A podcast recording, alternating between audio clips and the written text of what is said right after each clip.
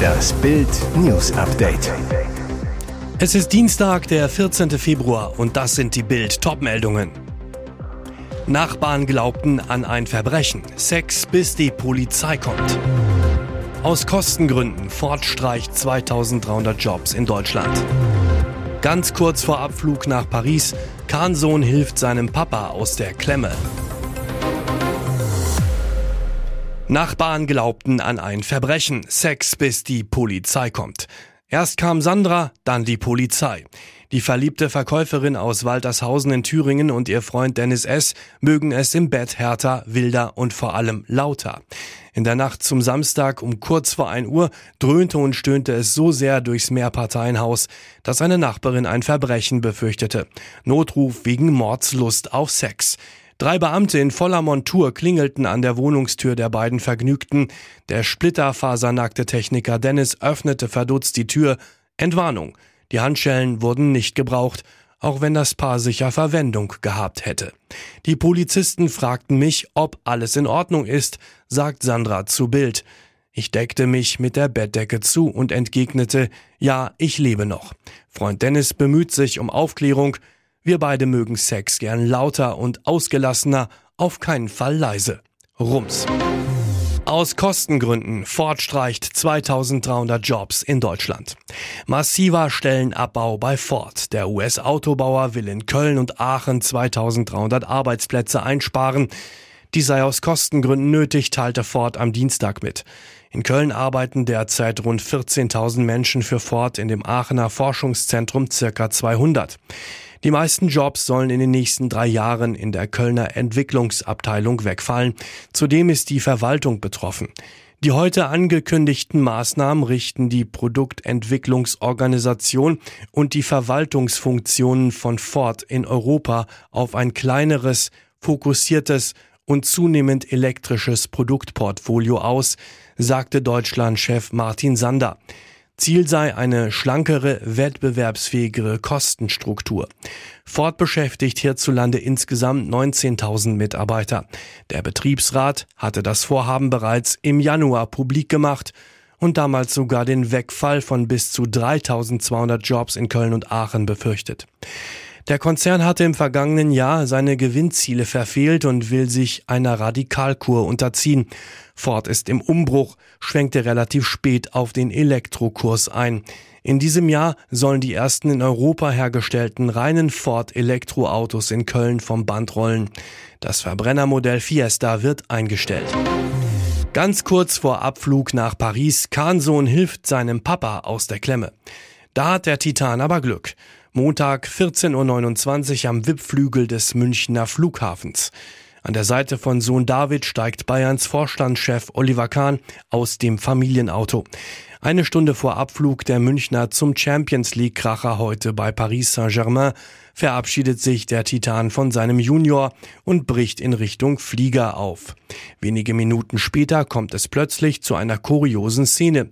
Sohnemann David fährt zurück auf den Flughafenparkplatz, Kurz danach kommt Papa Kahn schnellen Schrittes wieder aus dem Terminal. Die Torwartlegende hat es sichtlich eilig. In Kürze beginnt schließlich schon das Boarding. Der Grund für das hektische Hin und Her, Kahn hatte sein Handy im Auto vergessen. Fast hätte er ohne sein wichtiges Arbeitswerkzeug nach Frankreich fliegen müssen. Doch der Titanspross konnte gerade noch rechtzeitig reagieren und seinem Papa kurz vor knapp noch das Smartphone zurückgeben. Jetzt stand Kahns bisher wichtigster Bayernreise in dieser Saison nichts mehr im Weg. Bei Protestaktion Jagdgegnerin wird niedergeritten. Niedergetrampelt und liegen gelassen. Beim Versuch, eine Jagd zu verhindern, wird diese Frau einfach niedergeritten. Die Jagdgegner Hertfordshire Hunt Saboteurs veröffentlichen die verstörenden Aufnahmen auf Twitter. Das Video zeigt, wie zwei der Jagdgegner aufgefordert werden, den Weg frei zu machen. Als das nicht passiert, nimmt der Reiter Anlauf, springt einfach über den Zaun, landet genau auf der Frau. Keine Spur von Bedauern, kein Blick zurück. Das Video wurde der Polizei übergeben, so die Organisation. Schwere Verletzungen hat die Frau zum Glück nicht erlitten. Das Video dazu gibt's auf Bild.de. Und jetzt weitere wichtige Meldungen des Tages vom Bild Newsdesk. Das bei Kindern beliebte Hüpfspiel Himmel und Hölle beginnt meist auf dem Feld Erde. Außenministerin Annalena Baerbock spielt es unter der Erde. 90 Meter unterhalb der finnischen Hauptstadt Helsinki besucht Baerbock am Montagabend einen Bunker, informiert sich über die Schutzeinrichtung, die zugleich als Sportstätte dient. Die Finnen sind Bunkervorreiter, während Deutschland in die Röhre schaut. Derzeit gibt es bei uns rund 600 Anlagen. Darin hätten schätzungsweise 500.000 Menschen Platz. Also jeder 166. Deutsche. Ganz anders in Finnland. 50.500 Bunker gibt es dort mit Platz für 4,8 Millionen Menschen. Nun will Deutschland nachziehen. Im Dezember forderten die Innenminister der Länder Bundesinnenministerin Nancy Faeser dazu auf, ein modernes Schutzraumkonzept einschließlich Maßnahmen zur Härtung der Bausubstanz zu erarbeiten. Heißt, neue Bunker sollen her. Das Thema soll auch in der ersten nationalen Sicherheitsstrategie aufgegriffen werden, die das Außenministerium erstellt und in Kürze vorstellen will. Doch zuerst müssen die Zuständigkeiten geklärt werden. Und da hapert es bislang. Baerbock will die Zuständigkeit unter anderem für den Katastrophenschutz teils auf Bundesebene verlagern, weg von den Ländern. Allerdings, die müssten dafür Kompetenzen abgeben, die Ministerin mit ihnen darüber verhandeln, was offenbar bislang ausgeblieben ist. Ein Treffen Baerbocks mit den Chefs der Staats- und Senatskanzleien Mitte Januar sei ergebnislos geblieben, heißt es. Blutige Gewalttat in Hamburg bei McDonald's. In dem Fastfood-Restaurant in der Eifestraße im Stadtteil Hamm ist am Montagnachmittag ein Streit zwischen einem Mitarbeiter und seinem Schichtleiter eskaliert. Nach Bildinformationen soll der Mitarbeiter seinen Vorgesetzten im Bereich der Küche mit zwei Messerstichen niedergestochen haben. Der Schichtleiter wurde bei der Attacke am Rücken verletzt und musste vor Ort von einem Notarzt versorgt werden. Anschließend wurde er mit einem Rettungswagen in ein Krankenhaus eingeliefert. Lebensgefahr besteht jedoch nicht. Der Täter flüchtete nach der Tat aus dem Restaurant. Die Polizei rückte mit mehreren Streifenwagen an und löste eine Großfahndung aus. Wieso die beiden Kontrahenten in dem Fastfood-Restaurant aneinandergeraten sind, ist derzeit noch unklar.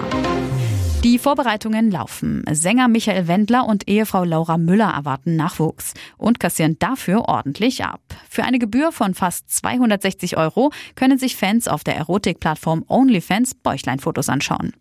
Ob es ein Mini-Wendler wird? Nach Bildinformation bereitet sich das Paar auf einen Sohn vor. Ein Augenzeuge erlebte beide beim Einkauf von etwas, was werdende Eltern fast nur für Jungs kaufen. Der Augenzeuge zu Bild. Laura erwartet deshalb höchstwahrscheinlich kein Mädchen, sondern einen Jungen. Fans rätseln schon seit Tagen über das Wendlerkind. Auf Instagram fragte Laura Müller jetzt, was denkt ihr, welches Geschlecht unser Baby hat? Wir wissen es schon eine ganze Weile. Junge oder Mädchen, für Laura selbst keine entscheidende Frage. Sie weiter bei Instagram. Mir war es total egal, weil Gesundheit das Wichtigste ist.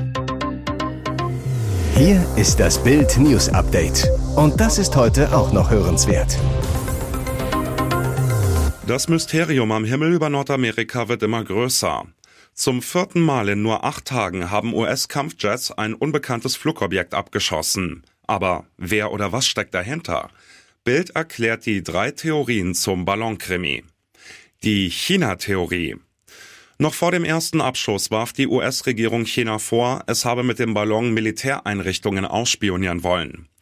Der abgefangene Ballon sei Teil eines großen Überwachungsprogramms, mit dem China mehr als 40 Länder ins Visier genommen hätte. Die Russland-Theorie. Nach dem zweiten Abschuss über Kanada meldeten sich mehrere US-Piloten. Offenbar habe das Flugobjekt die Sensoren der modernen Kampfjets gestört. Spezialisten äußerten daraufhin eine brisante Theorie. Russland könnte mit den Luftfahrtobjekten testen, wie schnell das US-Militär auf nicht identifizierbare Objekte reagieren kann. Und die Alien-Theorie. Das Fehlen von Informationen zur Herkunft und Hintergrund der Flugobjekte nährt in den USA Spekulationen um Außerirdische. Auf die Frage, ob das US-Verteidigungsministerium Aliens denn ausschließen könne, hatte ein ranghoher US-General geantwortet, ich habe zum jetzigen Zeitpunkt noch nichts ausgeschlossen. Das sieht böse aus. Als Gangsterboss Tony Hamadi wurde Kida Kodor Ramadan in der Clanserie Four Blocks berühmt. Die ARD setzt aktuell in der Reihe Asbest auf ihn. So dick im Geschäft und trotzdem hat Ramadan Geldärger. Nach Bildinformationen laufen vorm Amtsgericht Berlin-Tempelhof-Kreuzberg mehrere Zwangsvollstreckungsverfahren gegen den Schauspielstar. Es geht um Forderungen in Höhe von mehreren tausend Euro gegen den sechsfachen Vater. Ein Luxushotel im Spreewald soll per Mahnverfahren einen vierstelligen Betrag von Ramadan einfordern. Eine aktuelle und titulierte Forderung über mehr als 3000 Euro gibt es von einer Steuerberatungsfirma. Ramadan war einst Mandant der Firma.